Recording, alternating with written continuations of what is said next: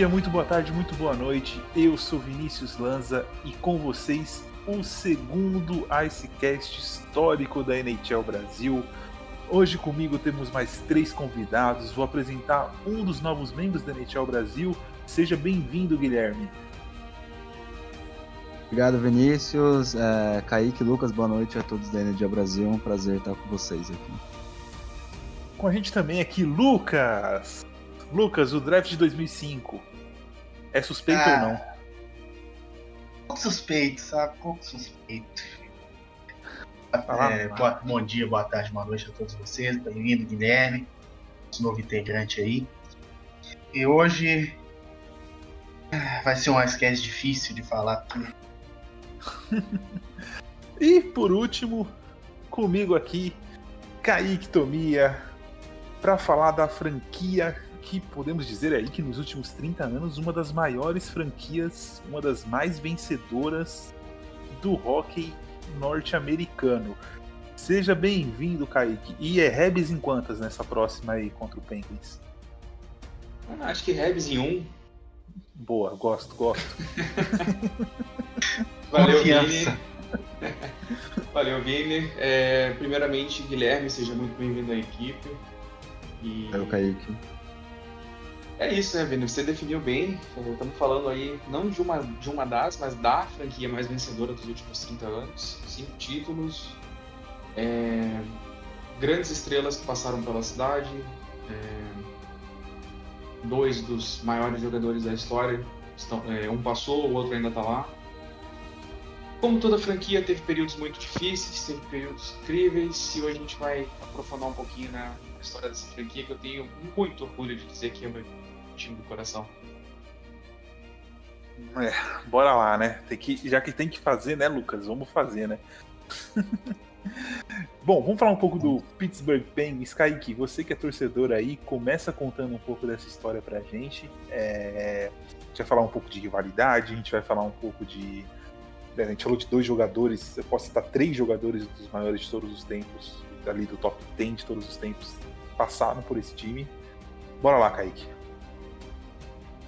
Bom, Vini, o- os Penguins surgiram durante a expansão de 67, né, da NHL, que é até hoje a maior expansão que a liga sofreu. E onde se falava de uma equipe de, de hockey em Pittsburgh, né, que era uma cidade que já tinha o Pittsburgh Steelers na, na NFL, era uma grande, já era uma grande equipe à época. O, já tinha também o Pittsburgh Pirates, que à época tinha uma franquia que era muito boa, que na época ainda tinha o Roberto Clemente, que é um dos grandes ídolos dos esportes na, na cidade de Pittsburgh. Então havia assim essa, essa vontade por parte dos representantes da cidade e da comunidade de ter essa franquia de hockey. É, o começo dessas negociações não foram muito favoráveis para a cidade, né? Porque haviam muitas cidades ali buscando uma, uma expansão e Pittsburgh não era mais, digamos, não tinha aquele apelo na visão de, de muitos. E, bom, aí entra uma figura histórica na, na região, chamado Jack McGregor, que era um senador do estado da Pensilvânia na época. E ele começa a fazer esse lobby de que ele queria esse time né, na, na cidade, ele via isso como uma coisa muito boa para a região, para o estado da Pensilvânia, que já estava pra, também para conseguir ganhar um, um, outro time, né, que é o Philadelphia Flyers. Então o Jack McGregor começa esse lobby e começa a pedir ajuda na comunidade.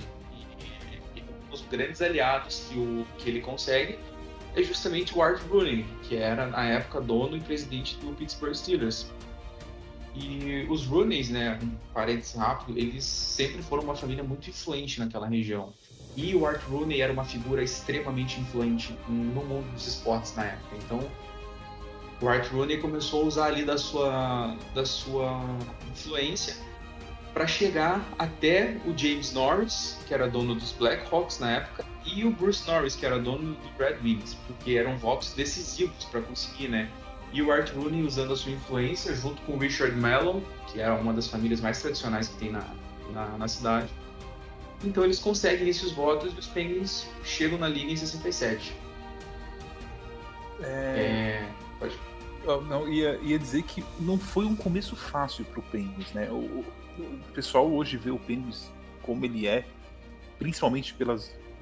A gente não pode dizer sorte, porque tem um pouco de sorte, mas montar um time ao redor de estrelas aí já não é sorte.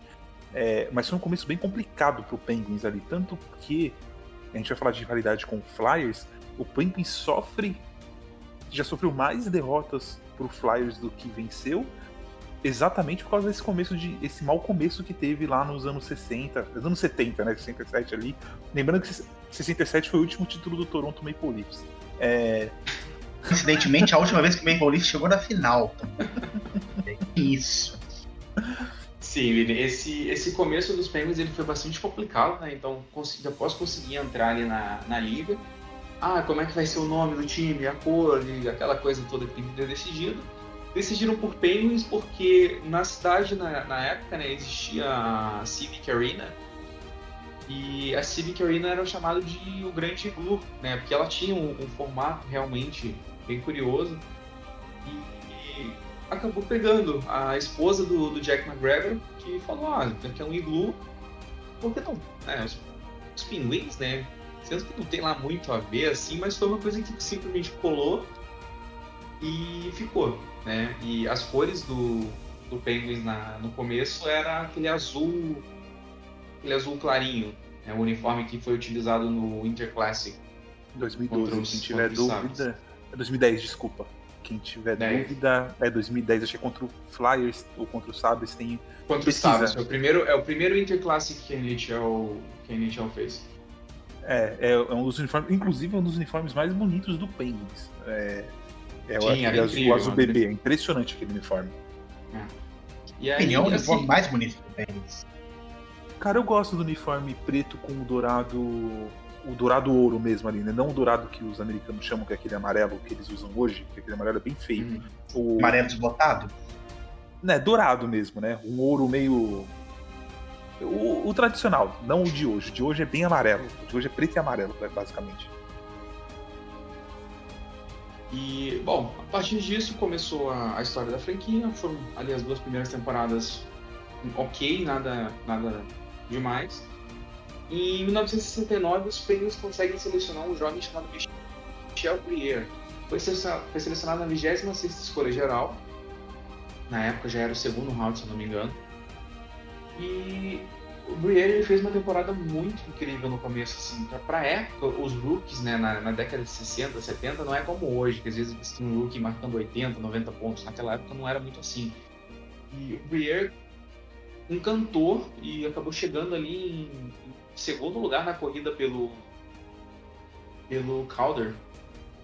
E conseguiu levar os Penguins para os primeiros playoffs da sua história, né, temporada 69-70 é, os Penguins varreram o extinto Oakland Seals na época.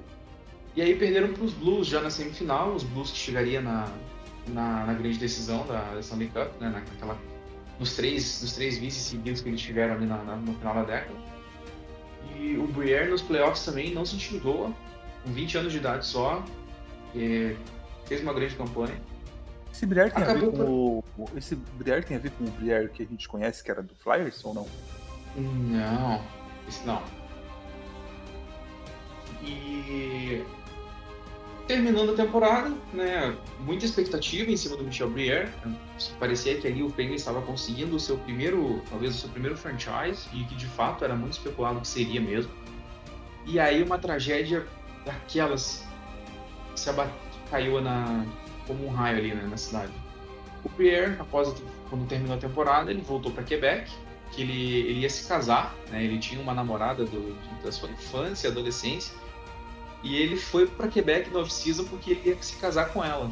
E ele acabou sofrendo um acidente de carro sofreu um ferimento muito grave, um traumatismo craniano muito grave, que acabou e nunca se recuperou. Ele ficou 11 meses em coma e acabou falecendo devido aos ferimentos. E assim foi, né, a, ali aquela grande estrela promissora acabou perdendo a vida dessa forma. E hoje a camisa, a camisa do Briere, depois disso, que é a número 21, ela nunca mais foi usada e foi oficialmente aposentada pelos Penguins em, em 2000. Isso ia mudar, né? Em 84 ia chegar um, um menino aí. É, aí os, os Penguins entraram num período muito complicado depois disso, né? Foi um combate assim, muito grande para a equipe. E até os anos 70 foram muito difíceis. Até conseguiram trazer alguns bons jogadores durante aqueles anos, mas assim, não ia em lugar nenhum, não dava liga. No fim das contas, é... o Penguins, como você mencionou, Vini, o Penguins passou 15 anos sem vencer o Philadelphia Flyers lá no, no Spectrum, que é a lendária arena dos Flyers em, em Philly. Isso só viria a mudar durante os anos 80, já após a chegada desse, desse menino aí. Então os Penguins até conseguiram chegar nos. Os Penguins conseguiram chegar para nos playoffs em algumas oportunidades na, durante a temporada. E, e assim seguiu. Durante ali o final dos anos 70, os Penguins até chegaram em algumas oportunidades nos playoffs, mas não, não passavam do segundo round, né? Batia ali sempre na trave. E, bem, o começo da década de 80 foi simplesmente tenebroso sabe? Um, um, exemplo pro um exemplo aí pro fã do esporte que está ouvindo a gente. Vocês imaginem essa equipe do Detroit Red Wings das últimas duas temporadas. O Penguins conseguia ser pior do que isso no início da década de 80, mas muito pior. E ao fim da temporada 83-84 começou a especulação. Tinha um jogador chamado Mario Lemieux vindo da Quebec Major, a liga de, juniores, e que era assim aquele talento que viria para fazer frente ao Wayne Gretzky, que já brilhava e muito na época na, na NHL. E aí os Penguins começaram uma sequência que até hoje o pessoal dá muita risada sobre isso, né? Que é, é muitos dizem que não, o Penguins era muito ruim e que perdia porque era muito ruim. Mas já na reta final da temporada 83-84, o técnico dos Penguins ele estava trazendo vários jogadores da, do time minor, né, do time afiliado.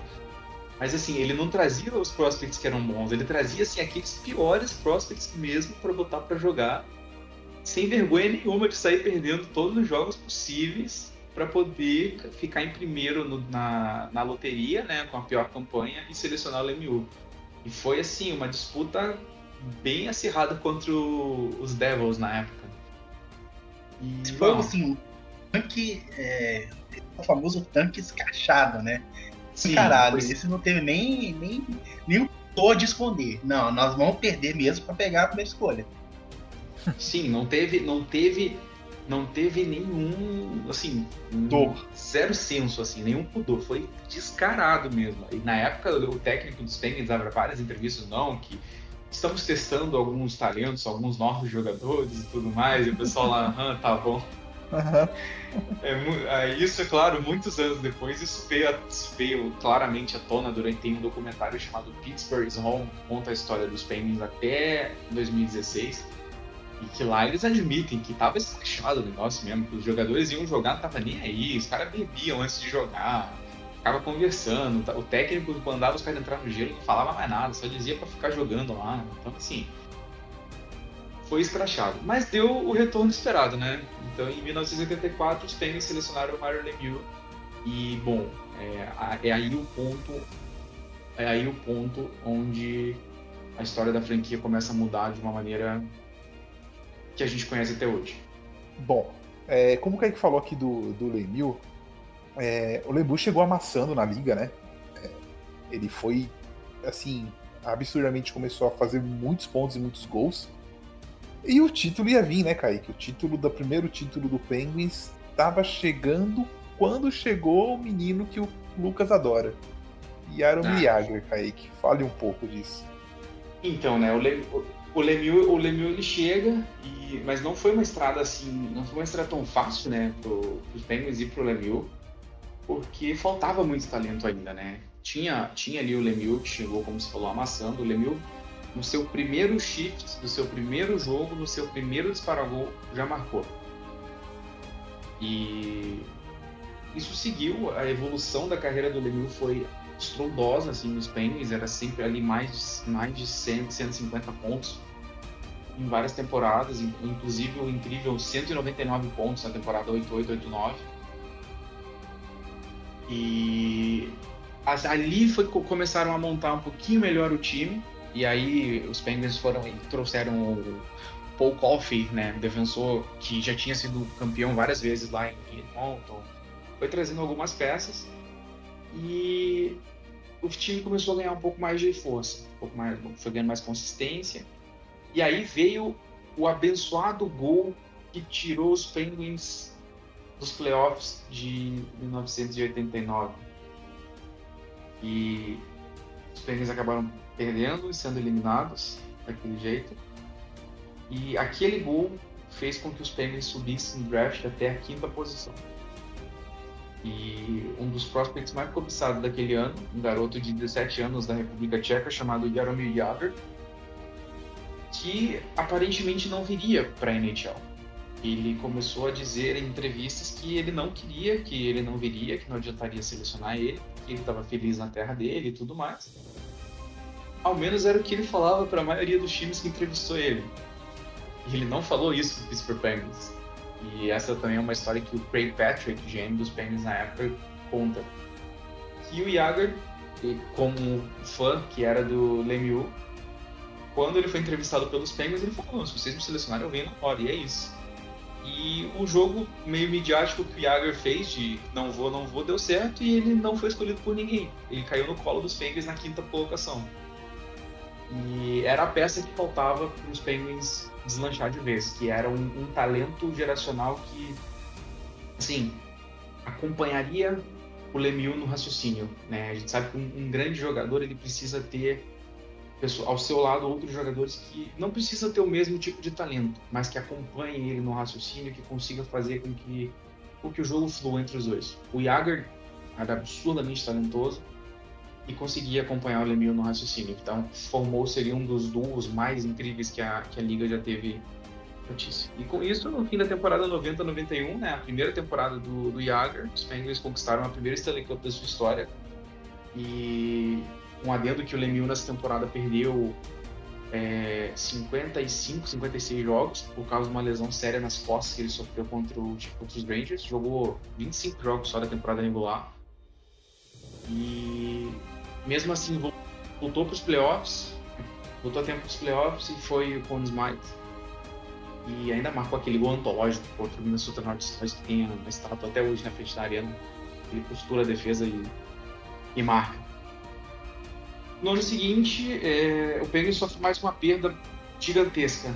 É, o treinador, o Bob Jones, Honey Badger, que é inclusive o, vocês, todo o nosso ouvinte aí vai lembrar dele, é aquele que que imortalizou a célebre frase It's a great day for hockey. Foi o coach Badger que, que disse essa frase. Ele foi descoberto um, um, câncer e foi muito rápido, ele acabou falecendo em questão de meses e os, e os Penguins acabaram perdendo o seu treinador. Para o lugar do coach Badger, os Penguins trouxeram o Scott Bowman, razoavelmente famoso, né, Vini? É, bem pouquinho. Quase nada. Bowman, que já tinha sido campeão com a, com a dinastia do, do Montreal. Apesar do começo ali razoável naquela temporada, os Penguins não tiveram muito, muitos problemas ao fim da temporada, chegaram nos playoffs mais uma vez conseguiram conquistar seu segundo Stanley Cup varrendo o Chicago Blackhawks. Inclusive, se eu não me engano, é na a primeira Copa do, do Penguins. É, vocês eliminaram a gente, inclusive. E, e o nosso time já é o time que seria o campeão de 94. E, e até hoje o pessoal, quando você vê reportagem, fala que é, o Rangers, o Rangers entregou muito aquele jogo pro Penguins. Sabe, a falta de, a falta de experiência ali e, e a choradeira quando você vê isso ainda é, é engraçado. Eu posso até pesquisar depois pro pessoal e a gente coloca na descrição. Mas tem muita gente dizendo que não merecia perder e resultou na primeira Stanley Cup do, do, do Penguins. Anos depois, o Capitals se tornaria o time que entregaria para o Penguins os jogos que não era para entregar.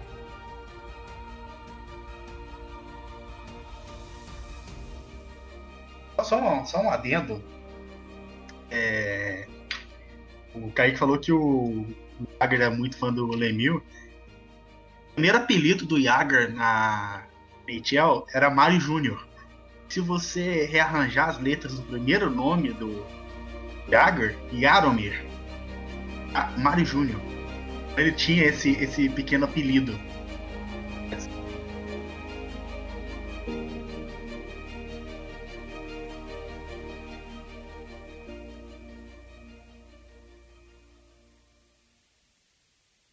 Esse podcast faz parte do site Fambonanet. Acesse fambonanet.com.br. First is Kunitz. Kunitz to the outside, got it back to Schultz, and a shot went wide. Rebound off the boards. They score! The Penguins have scored. It is. A turnaround shot that rattled wide. Subban one more try, deflected over the net, and the Pittsburgh Penguins again are the Stanley Cup champions.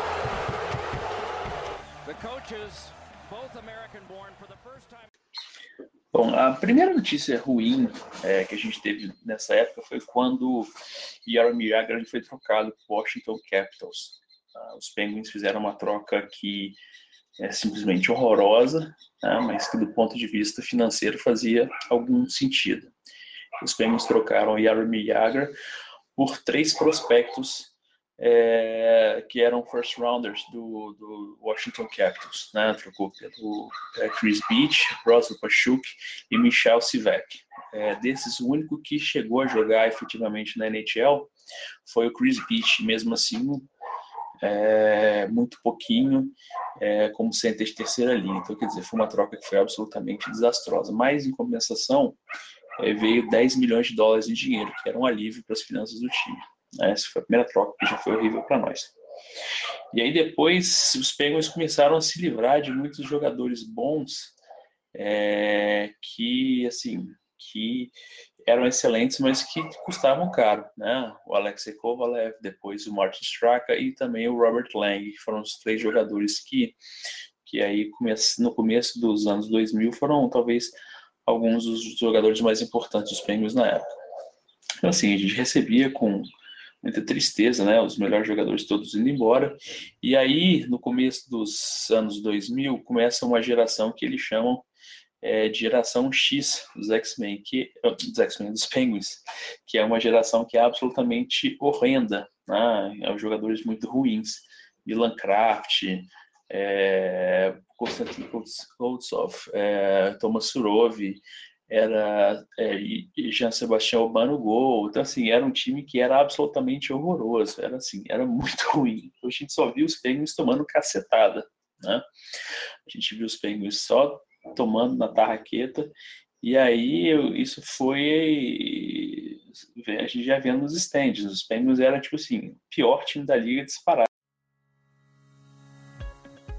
Começando o nosso segundo bloco, a gente ouviu agora o, o áudio aí do Daniel Matos, que trouxe um pouco a perspectiva aí de como era é, viver na época da quase falência dos Penguins. Né? O Penguins teve toda essa história de sucesso que o Kaique contou pra gente aí. E o time entrou numa decadência com troca de jogadores e com problemas financeiros. É, quase indo embora. Inclusive, o Lemieux aí entrou e comprou o Penguins e salvou. Entrou de novo naquela história política, conversou, né? Quando o Kaique contou lá atrás que que teve que, que o que o Penguins entrou em contato com os outros donos. Dessa vez o Lemieux fez lobby para construir a arena, foi atrás de, de, de ajuda financeira para trazer o time de volta à competição. É, Lucas e Guilherme, o que, que vocês podem acrescentar? É difícil. O hockey é muito assim, né? É, um time vive uma fase muito boa e depois ele entra numa fase assim que acontece com todos os times, assim, não tem um, um meio termo, parece, né? É, é, difícil um time ficar no limbo. Ou ele tá Parece muito um- bem ou ele tá muito mal. Parece um ciclo, né? Que todos os times, assim, passam. É aquele período que tá no topo, aí chega o auge daquela equipe, passa e cai de novo. É, parece um ciclo natural, né? Interessante que o Lemieux acaba salvando o Penguins duas vezes, né? Porque ele é responsável direto pelas primeiras Stanley Cups do Penguins e depois acaba ajudando financeiramente o time né, em relação à falência, né? Sim, ele, ele é responsável por todas as Stanley Cups, nós podemos dizer, porque ele é dono até hoje, né?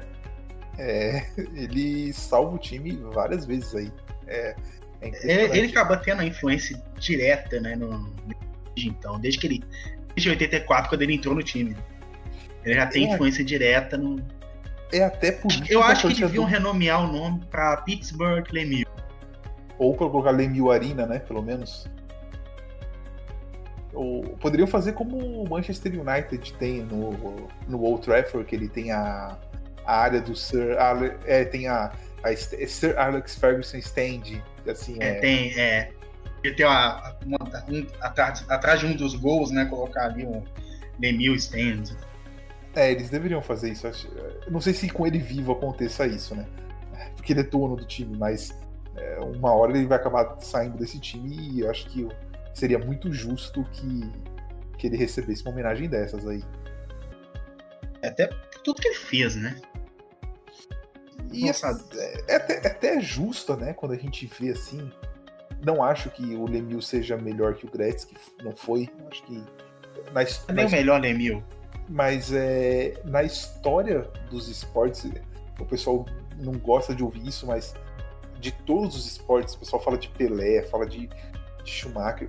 Eu nunca vi um ser tão dominante no esporte como o Gretzky. É, os, É, os stats dele absurdos, são absurdos. Domina, E- né? e Quase assim, todas as estatísticas da NHL, né? Sim, sim, praticamente todas. outra. A gente não vai ver um, um cara que vai conseguir superar o Gretzky. Não, não vai. É disso que a gente fala. A dominância é tanta que a gente não vê hoje um, um jogador que conseguiria tipo, fazer 200 pontos numa temporada que nem o, o Gretzky faz. Hoje os jogadores lutam por fazer 100. Não, é, Muitos conseguem que, fazer 120, mas mais fazer 200 pontos numa temporada. É algo assim, chega a ser surreal pra gente. ele teve lesões e. Então, assim, muita gente fala, ah, porque se, se ele não tivesse as lesões, ele, ele iria ser maior. Mas não existe si no esporte, né? Ou você fez ou você não fez. Não existe o. Se o Senna tivesse vivo, se não tivesse morrido, ele ganharia mais cinco campeonatos? Será que ele ganharia mais cinco campeonatos? Eu não sei, o Schumacher detonaria ele aquele ano como estava detonando. Provavelmente detonaria o outro também. Então, assim, é complicado você pegar uma carreira que foi interrompida, quase interrompida por uma lesão e você comparar. Pode ser que ele fosse mais habilidoso que o Gretzky, é, ele tinha um corpo maior que o Gretzky, o físico dele era melhor e talvez ele dominasse numa época que o corpo ainda fazia muito, o físico fazia muita diferença no gelo. Hoje um cara do físico deles eu não sei como jogaria, porque a, a liga hoje mudou muito. Então temos aí o segundo melhor, queira o Kaique ou não, o segundo melhor da história. Mas eu entendo a torcida do Penguins levar ele para outro patamar e outro, e outro nível por tudo que ele fez. E, e sem ele, provavelmente o Penguins nem existiria na cidade onde ele tá hoje, né? É, só para completar em relação ainda à disputa de Gretzky e Lemieux, que você falou de Pelé, o interessante também é que o Gretzky é dos anos 80 90, né? Não é tão distante pra NHL nos dias atuais. Se for pegar a Fórmula 1 que você coloca o Fanjo, ele é dos anos 50, se Isso, final engano. dos anos 50. Ele é dos anos 60. E o Gretzky consegue ser o melhor de todos os tempos numa época não tão longe do, dos dias atuais, diferentemente de alguns outros esportes, né? Por exemplo, o base, você tem Babe Ruth, o Gary, Cy Young, todos que jogaram ali nos anos 20, 30. É quase 100 anos atrás. É, eu acho que, que atualmente, assim, que você vê muito é no tênis, né? Que você tem ali o Federer, que subiu de uma maneira impressionante. E acho que Federer, Michael, Nadal, e acho que Federer, Michael Jordan Nadal, no basquete. Michael Jordan e, e o Schumacher no. O Michael Jordan no basquete e o Schumacher na Fórmula 1, eu acho. São os mais Até na. Fórmula 1 do Schumacher pro Fangio, por exemplo, tinha uma distância bem grande também, né? Sim, sim, já é uma distância absurda. Já é, é outro esporte, né? É outra. E hoje a gente discute o Schumacher com o Hamilton, né? O Hamilton tá nessa pra ser um dos. E já é um dos maiores da história. Mas tá na discussão pra ser o maior. possibilidades com o carro que tem. Vamos falar da coisa boa, né? Da época de sofrimento, que os rivais adoram. Sei que muitos, muitos aí, a maioria da pessoal que detesta o Penguins. É, o que acontece? Nos 90, como muitas vezes acontece em clubes de futebol, que a gente está mais acostumado a ver, os times gastam demais.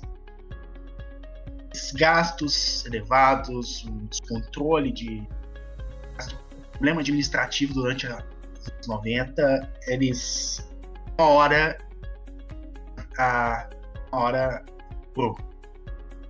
é, logo após a, a primeira Stanley Cup, os proprietários do Penguins, o Howard Baldwin e o Chris Bellsberg, eles pediram para os jogadores adiar o adiassem né, o pagamento de salários a ajudar o time a pagar as, as contas. né?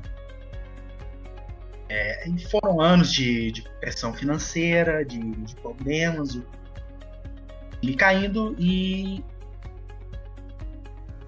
é, o time foi forçado a pedir falência em novembro de 1998. Então, assim, a situação chegou a tão, ser tão séria que a única salvação para muitos seria realocar o time. Uma outra pessoa compra, Kansas City. voltar ao Kansas City Scouts. É, é o seguinte, o, o realocação que é, outra pessoa compra a franquia e muda ela de cidade. Assim, nós já tivemos vários casos de, de realocação, mas nunca de um time que já ganhou um título. Vou pegar, Hartford Rails nunca ganhou e mudou para Carolina, se tornou Hurricanes. Mesmo aconteceu, o Nordics mudou para Colorado e só aí que ele ganhou, que ganhou o título. Assim, nenhum time que já tinha vencido a Stanley Cup é, teve o assim, uma situação tão séria que se mudou de cidade. Modelou em outro, em outro nome em uma outra franquia. Assim, vocês terem uma ideia de quão sério que ficou essa, essa conversa de o problema da falência do. É, essa acabou resultando ali, né? A gente comentou um pouco do. O Lemieux acabou se envolvendo e, e comprando o time, né? E chegamos até o draft de 2005. Vamos lá. Primeiramente, a gente tá gravando. Uma coisa, antes, antes do draft de 2005, eles ainda já, já acertou na loteria conseguindo o Marco Fleury, né? Sim, sim. Mas assim, é, antes da gente falar do draft de 2005, até o Kaique tá aqui, tá todo mundo aqui ó, observando. A gente tá gravando no momento que a loteria do draft tá acontecendo. Então, é, pra gente não deixar o programa datado, não é bom falar, mas já falei. E as coisas acontecem, né? O, o Lucas comentou no, no chat aqui. A gente vai falar de draft de hoje. A NHL sempre, sempre dá um jeito de complicar todos os drafts possíveis. Pra quem não lembra, 2004, né, 2003, 2004, o, o foi um dos piores times da liga, junto com o Capitals, Blackhawks, é, o Rangers, Sabres, tinha mais times ali na, no, no balaio todo ali da bagunça. E na loteria do draft, que já existia, o Capitals pulou para a primeira posição. O Capitals pulando para a primeira posição garantia que ele não poderia pegar a escolha, a primeira escolha no ano seguinte. O que aconteceu no ano seguinte? Houve um lockout. Né, a, NHL conseguiu ser a primeira liga dos esportes americanos a ficar uma temporada inteira sem jogar por disputas contratuais com jogadores.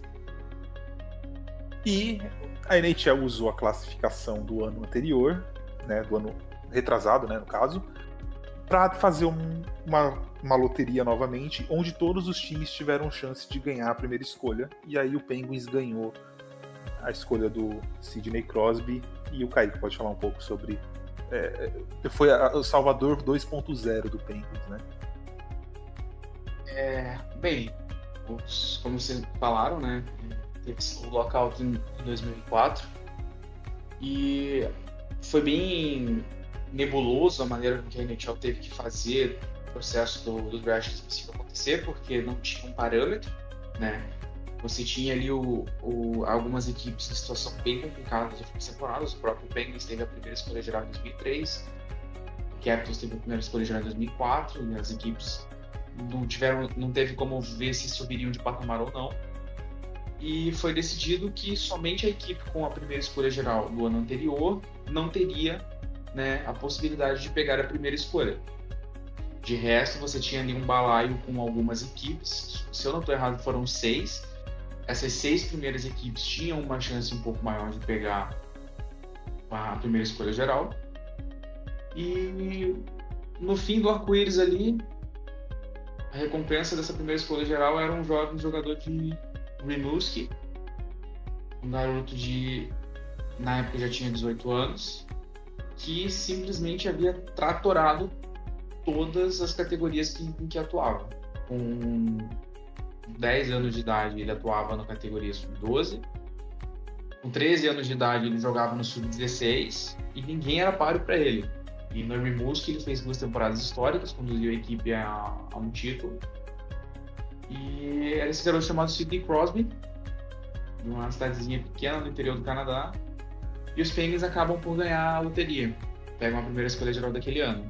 E, bom, é, existe um pequeno documentário que fala que o Sidney Crosby ele entregou tudo que. entregou toda aquela hype que tinha em cima dele foi entregue. E não tem como dizer o contrário disso, né?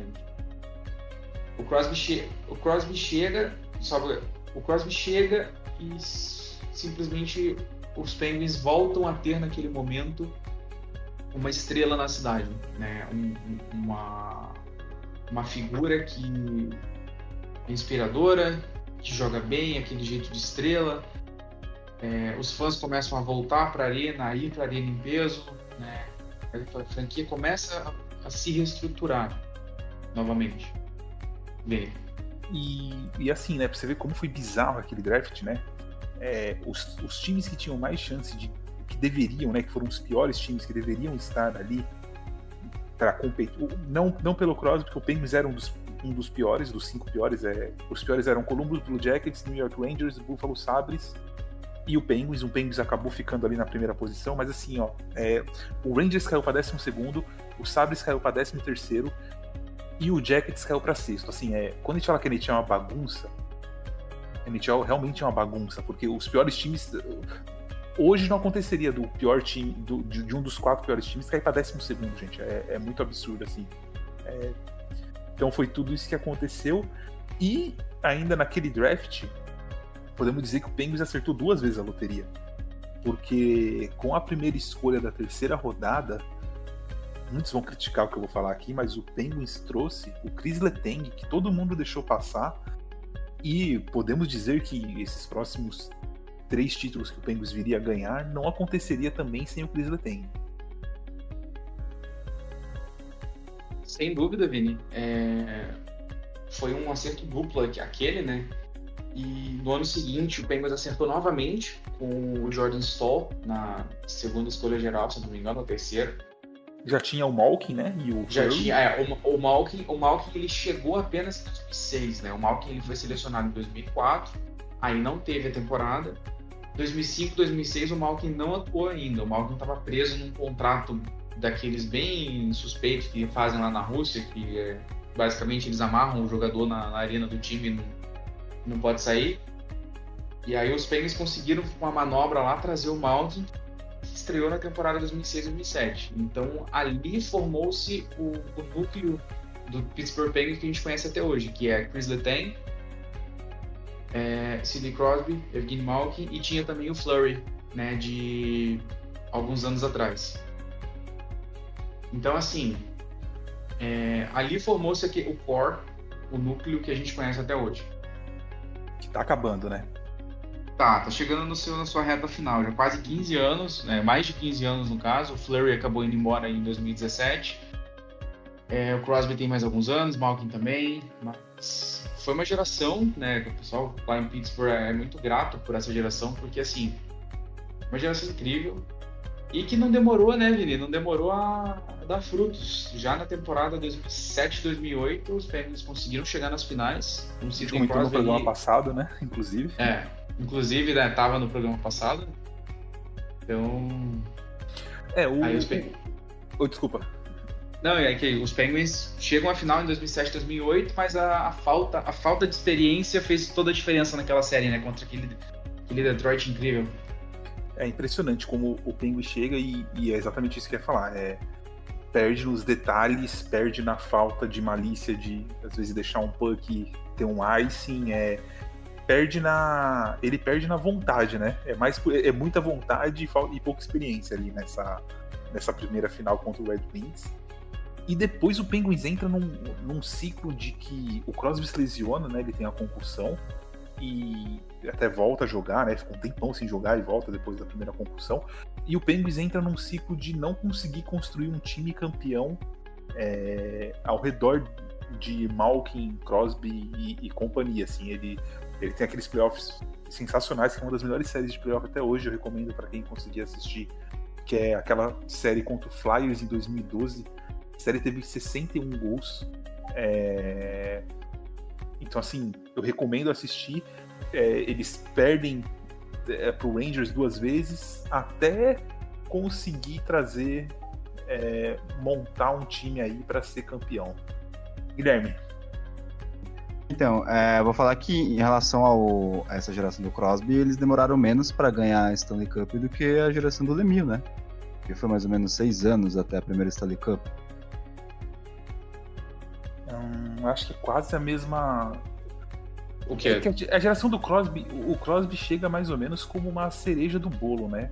Por mais que a geração comece junto ali, é, o Flurry já tava, o Letang chega junto com o Crosby.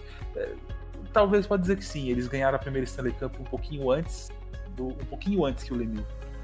É, foi, um pouco, foi mais rápido, porque o, o, a primeira temporada do Crosby é 2005 2006. Já 2008 e 2009 eles ganham a primeira. O Lemieux levou oito anos para conseguir ganhar a primeira. Oito não, desculpa. Seis. É, um pouco menos, foi seis, isso. É, é, que eu acho que o time, do, o time do Crosby é mais bem formado que o time do Lemieux, né? Ele, é sim, ele, ele, ele é melhor formado, é. Sim, sim. O time, o time que o Lemieux caiu, cara, os primeiros três anos daquele time era uma coisa horrorosa. A única coisa que tinha para você ver naquele time era o Lemieux mesmo fazendo o que ele fazia. Já o time do Crosby, você tinha o Malkin, por exemplo, já no ano seguinte, que era muito era um garoto assim, com aquela, explosão toda que ele tinha, muito interessante de se jogar. Então foi uma coisa que não se via em Pittsburgh há muito tempo, né? Então conseguiu, conseguiu montar um time um pouco mais rápido, um pouco mais com mais talento também, um pouco mais rápido.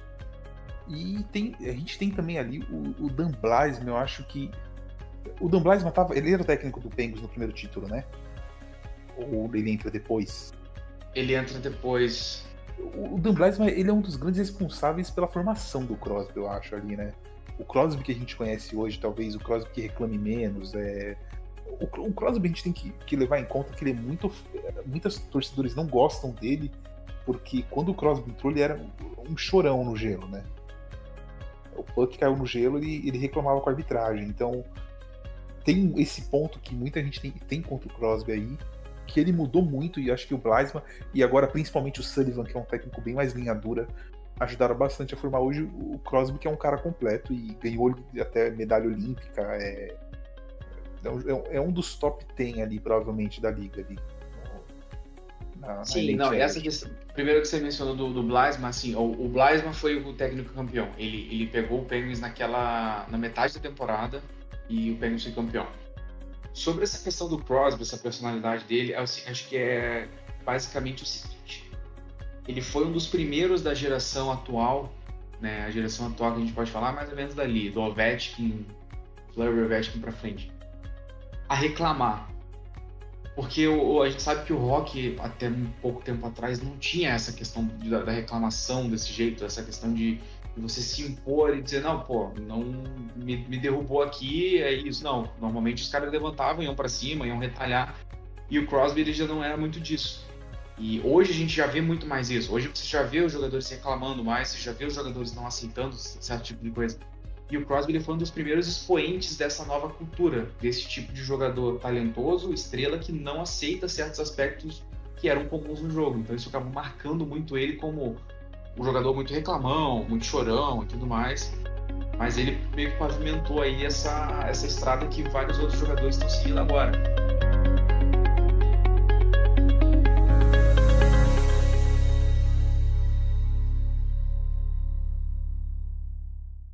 Stanley Cup history congratulate one another. Some slaps on the shoulders, and they move on. The Predators salute their fans one last time. For only the third time, the Conn Smythe Trophy is being awarded to the same person two times in a row. Sidney Crosby, you are the playoffs MVP in our 100th year and the 125th year of the Stanley Cup. It's only fitting that a team that for the first time in almost two decades has been able to hoist it. Congratulations to the Pittsburgh Penguins and their great fans back in Pittsburgh.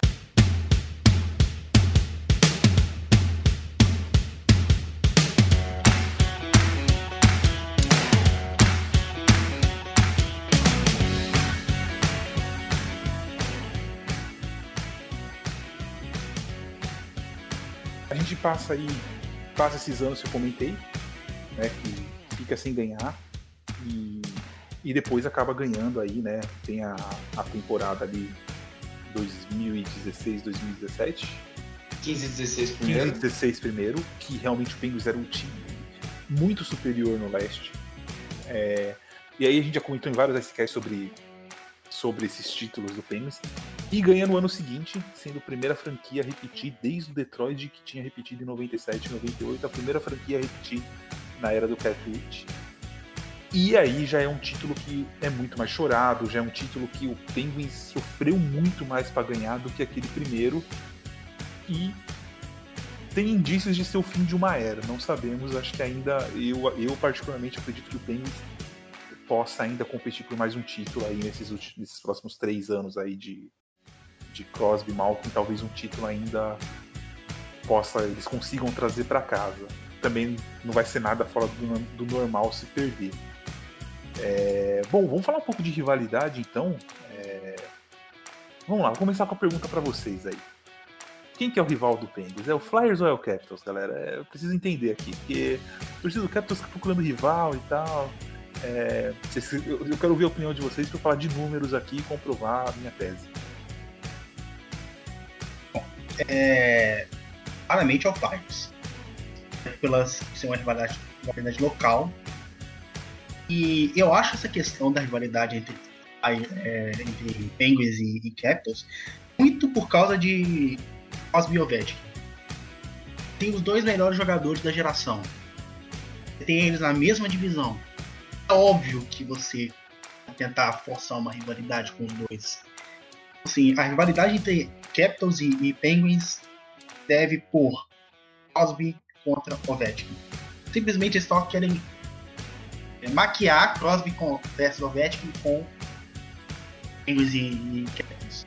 É, eu, eu, vou dar uns números aqui, ó. Penguins e Capitals.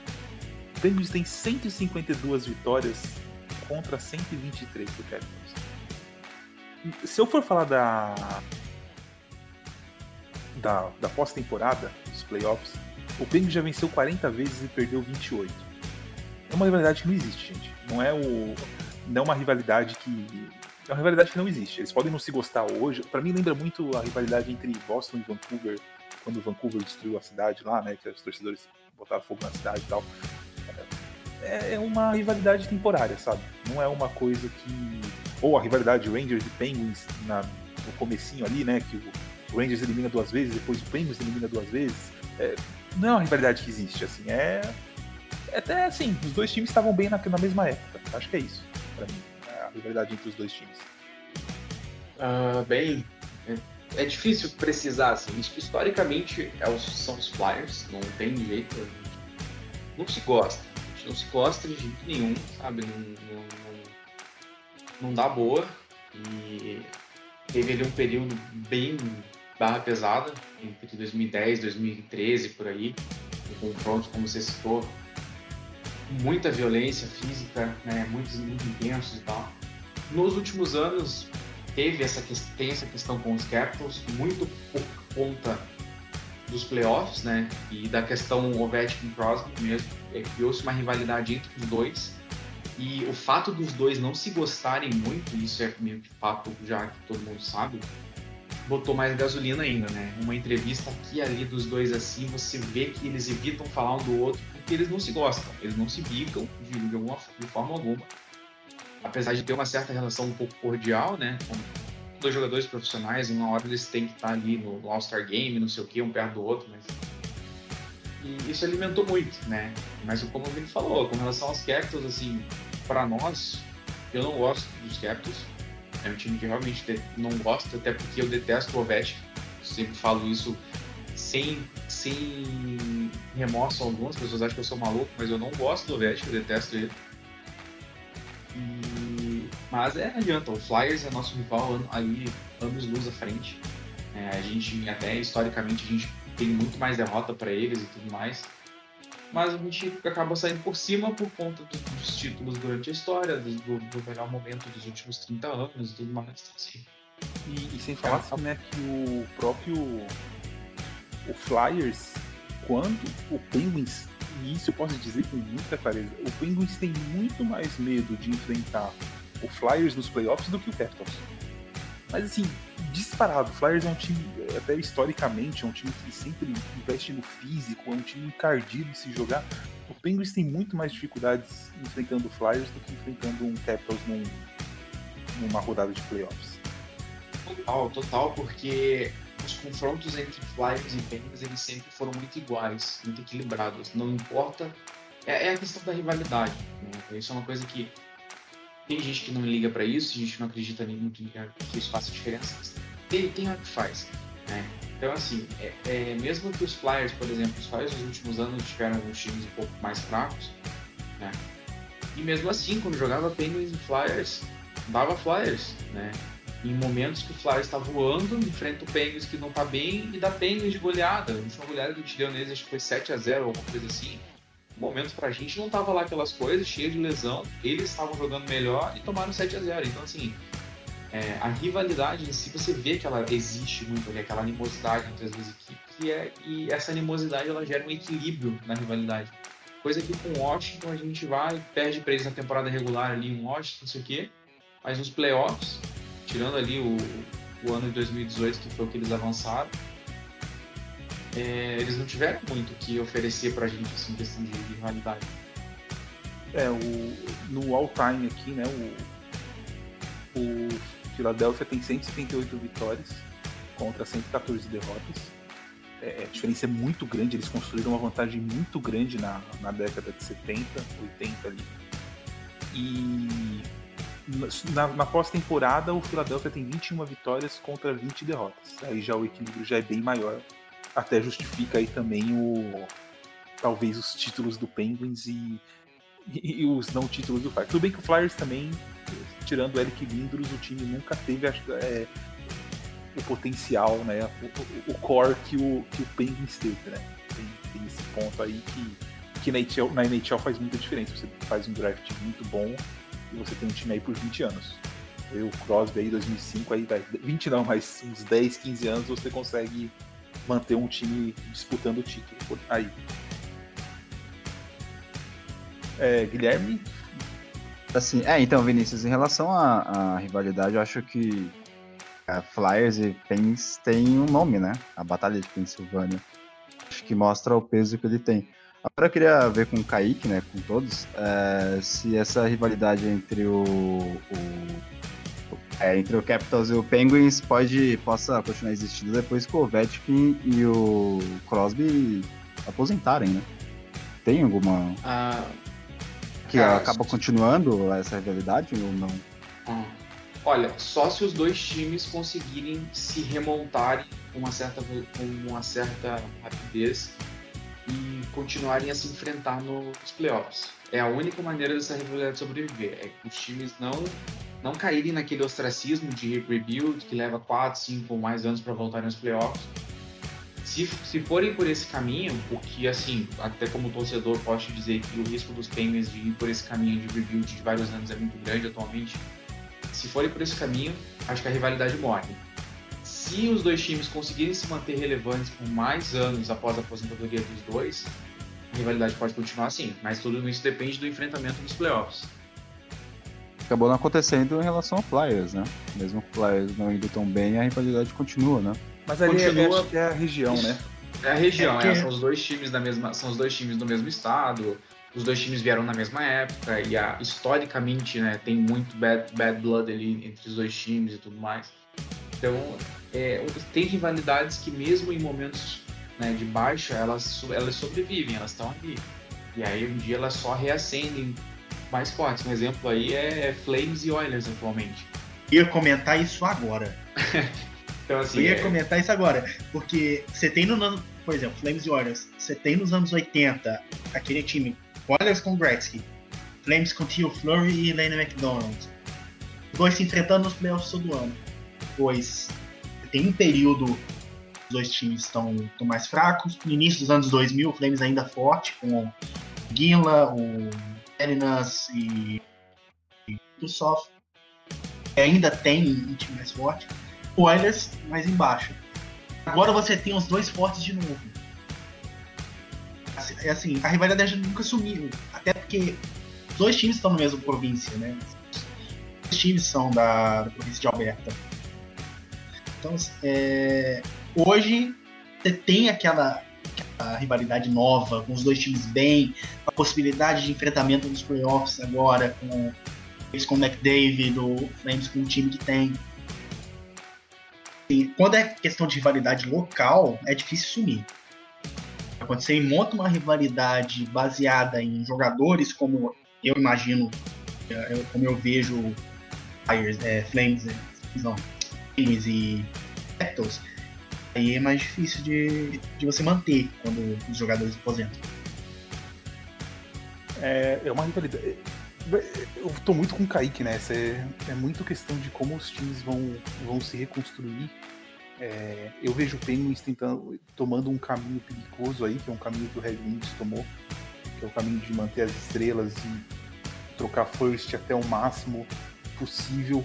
Por exemplo, hoje, né, se o, se o Penguins ganhasse, por exemplo, a loteria do Lafreniere, ele viria, ajudaria o time talvez a ganhar mais um título, enquanto o Crosby e o Malkin estão lá, mas ele não é um jogador que sozinho vai conseguir construir um time. Hoje, para construir um time, você depende de muitas peças, não é só um draft bom ou. é, que- é, eu vejo o Penguins meio me alarma um pouco essas trocas e tudo que tá fazendo. Eu vejo um caminho de rebuild aí, talvez um pouco mais longo que o do Capitals, que, que, que não tem tanto contrato. Vamos ver agora, né? Vai ter renovar com com o Holtby, com com o Backstrom, é, a gente vai ver o caminho que o Capitals vai tomar. E é um caminho que o Penguin já tomou. Então, eu acho pouco provável esses dois times voltarem a competir na mesma época, sabe? É bem complicado. Assim, um dia vai voltar, mas não acho que vai ser na- talvez na próxima geração aí de, dos dois times. E arriscar, acho que esse rebuild do Penguins é uns 10 anos, uns bons 10 anos aí. Eu acho que com o front office, com o front office que a gente tem e tudo mais, não chega tanto, Lucas. A gente tem um bom, bom head of scout, a gente tem um bom GM. O Jim Rutherford, apesar de ter algumas coisas, algumas coisas questionáveis, tem muito mais acerto do que eu. Então, se tiver que partir para esse rebuild com ele, acho que não, não chega a levar tanto tempo assim. Competir em alto nível, buscar a Stanley Cup, pode ser que demore muito mais, mas ficar tancando ali entre os cinco piores, eu acho que muito tempo isso não acontece. Talvez uma ou duas picks aí no top 5 já, já ajuda a resolver. É, eu acho que é bem isso que o Kaique falou. É. O problema de você competir em alto, você competir mesmo, ser um, um, um, contender ali, é que tudo, é, tudo é circunstancial, mas, por exemplo, hoje você tem, teoricamente, né? O Toronto deveria ser o próximo time super bicho-papão do leste.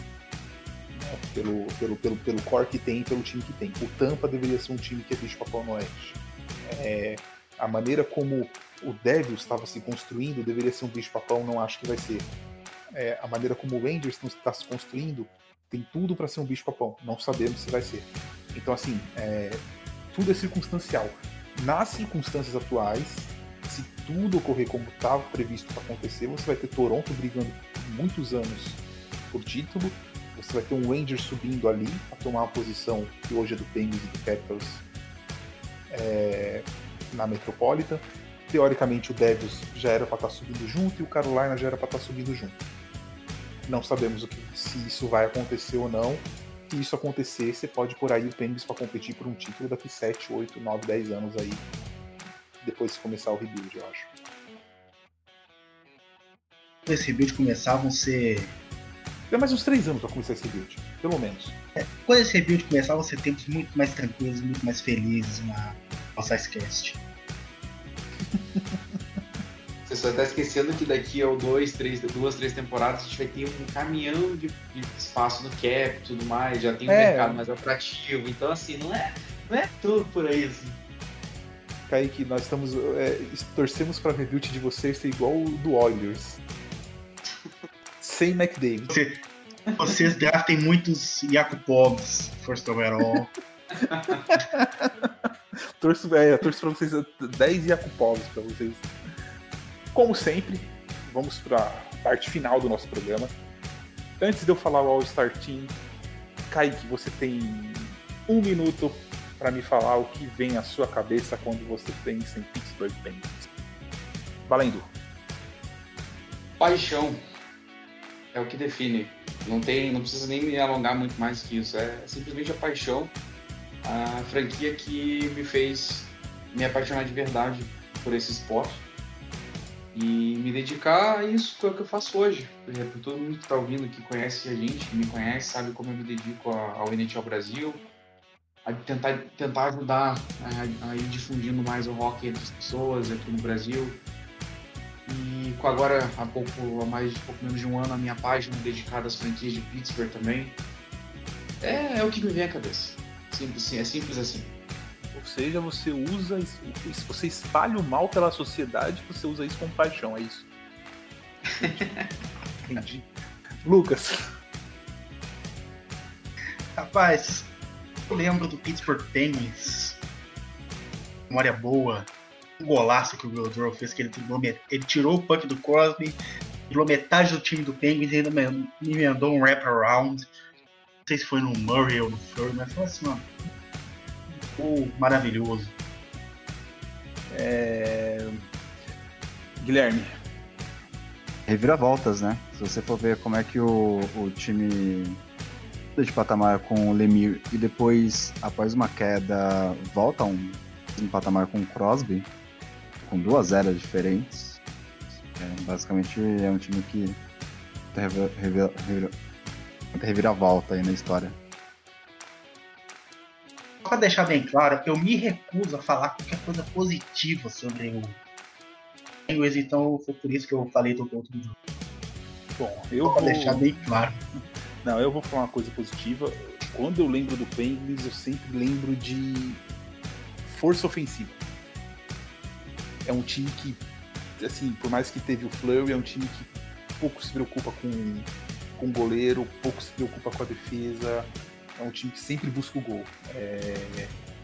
Você para ganhar do Penguins hoje não, mas durante muitos anos você tinha que fazer pelo menos uns quatro gols para ganhar do Penguins, porque era um time que sempre fazia muitos gols. Então, desde você tem Lemieux, você tem Jagger e, e você tem o Crosby, é, não tem como você não associar uma coisa com a outra. É, é isso que eu penso do Penguins. E partindo para o nosso All-Star Team, o Kaique colocou aqui um, eu discordo só de uma posição. vamos lá. Jaromir Jagr, Sidney Crosby, Mario Lemieux, Paul Coffey. Aí o Kai colocou o Larry Murphy e eu, como eu falei de ataque, eu substituiria e formaria uma unidade de power play com Paul Coffey e Evgeny Malkin. E no gol, Mark André Fleury. Vamos lá, o que vocês têm para dizer sobre esse time aí? É, Lucas, concorda, discorda? Eu só colocaria uma menção honrosa pro Malkin e pro Chris Letang. Só, só isso mesmo que eu queria adicionar. O Letang parte ao desse time do, nesses títulos de muito, muito esses títulos de, dessa década, da última década, né? 17. Malkin fala, ele é estimadíssimo. Todo mundo gostaria de um Malkin no time, principalmente na segunda linha. Então fica aí a menção honrosa tanto pro Deng quanto pro, pro Game. Guilherme? Não, na verdade acho que é o time que você falou, concordo contigo, Vinícius. E já, tra... já trazendo pro final, Kaique, faça o fale sobre o All-Star Team e já faça, já vamos usar aí nas nossas despedidas aqui que o programa está acabando. Bom, esse All-Star Team pra mim é, é, é, muito difícil montar, porque acho que o Leteng, como o Lucas me falou, né, eu tenho, que, eu tenho que fazer essa menção honrosa ao Leteng, poderia entrar ali na do Larry Murphy, por exemplo. E ao Malkin, né? A gente pode montar em um power play então e tira o Larry Murphy e põe o Malkin. Então, imagina que power play bonito de se ver esse daí, né? É, então. É, o que, que você faz? O que, que, você, o que, que você faz quando o seu time começa com a penalidade contra, contra um time dele? O, o, problema é que assim, né? Você pode até trocar aí, né? E, e num power play desse você colocar o Lemieux no centro e você fazer o Lemieux fazer screen na frente do goleiro, né? É, e você é. deixa o Crosby e o Jagger aberto. Tipo, é, assim, dá pra brincar. Ou você colocar o, o, o, o Crosby como quarterback ali com o Paul Coffey e deixar os outros três grandões na frente, assim, é, é maravilhoso. É, é, é, um dos times, aliás, uma das poucas franquias que pode competir com os grandes times, né? Se você pegar o All-Star Team dos Original Six, eu acho que fora deles, só o Oilers e o Penguins tem time para competir com o All-Star Team desses outros times aí. É isso, galera. Hoje foi aí a história do Pittsburgh Penguins. É claro que a gente não, não conta detalhe por detalhe da história, é uma coisa muito maçante, então a gente tenta fazer esse bate-papo divertido, contando pontos chaves e tudo mais. Espero que tenham gostado. Não se esqueçam, esse podcast é parte do Fumble na Net, nosso novo parceiro. E não deixem de seguir a gente nas redes sociais, o arroba NHL Brasil no Twitter, o NHL Brasil Oficial no Instagram e também NHL Brasil no Facebook. E agora um merchan pessoal, porque eu posso. Não, Ai, deixem, de seguir o, não deixem de seguir o Pittsburgh BR no Twitter também, a página referente aos Penguins e as outras franquias de Pittsburgh. Tudo que rola sobre os Penguins está lá também. Vini. Bom, agradeço o Lucas, agradeço o Guilherme, agradeço o Kaique, todos que participaram. Agradeço as meninas que não puderam participar. Entreguem os trabalhos de faculdades. Logo vocês estarão aqui com a gente. E até mais. É. Até mais.